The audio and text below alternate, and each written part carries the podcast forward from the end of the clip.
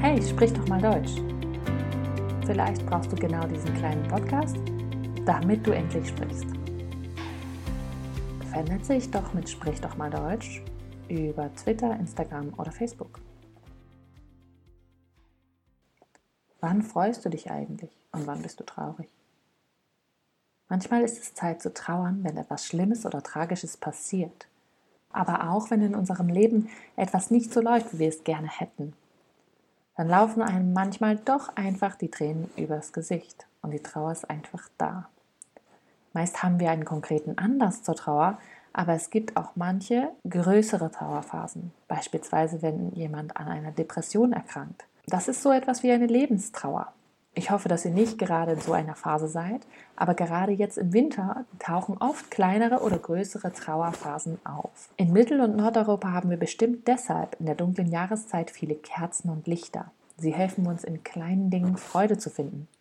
Manchmal kann das Anzünden einer Kerze einen relativ schwierigen Tag irgendwie erfüllen oder beruhigen.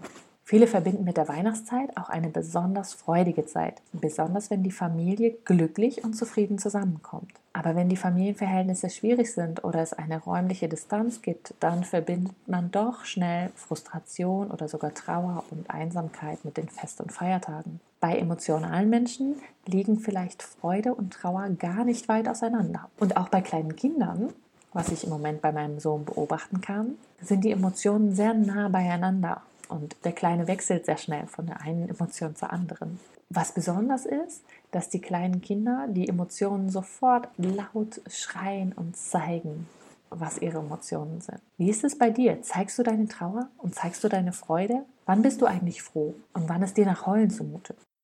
Versuche mal jemanden zu finden, der bereit ist, mit dir über seine Emotionen zu reden.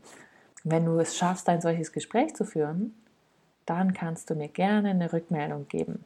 Schreib doch an sprichdochmal at gmail.com oder vernetze dich über Facebook, Instagram oder Twitter. Freude ist eigentlich etwas Besonderes in unserer Zeit.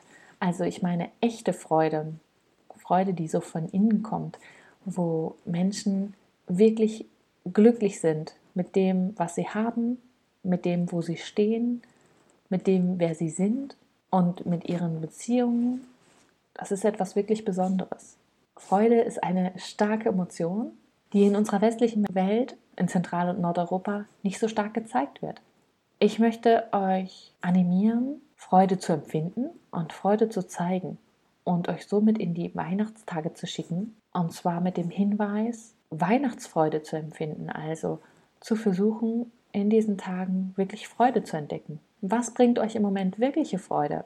Was motiviert euch? Was erfüllt euch? Was ist das Geschenk, was euch wirklich was bringt? Was macht euch wirklich froh? Schreibt mir, meldet euch bei mir. Was im nächsten Jahr auf uns zukommt, auf euch, auf mich, auf alle, das können wir mit Freude und mit Trauer gleichermaßen in Angriff nehmen. Ich habe zum Ende ein Zitat von Mark Twain. Weine vor Freude und Trauer in gleicher Lautstärke. Viele von euch sind vielleicht gar nicht so super emotional. Deswegen ist es gar nicht so einfach. Aber ich finde dieses Zitat sehr interessant, herausfordernd eigentlich. Ja, und lasst euch einfach von Mark Twain ein bisschen anstecken. Und nun geh auch an Weihnachten mal raus und sprich über deine Emotionen. Bis dann.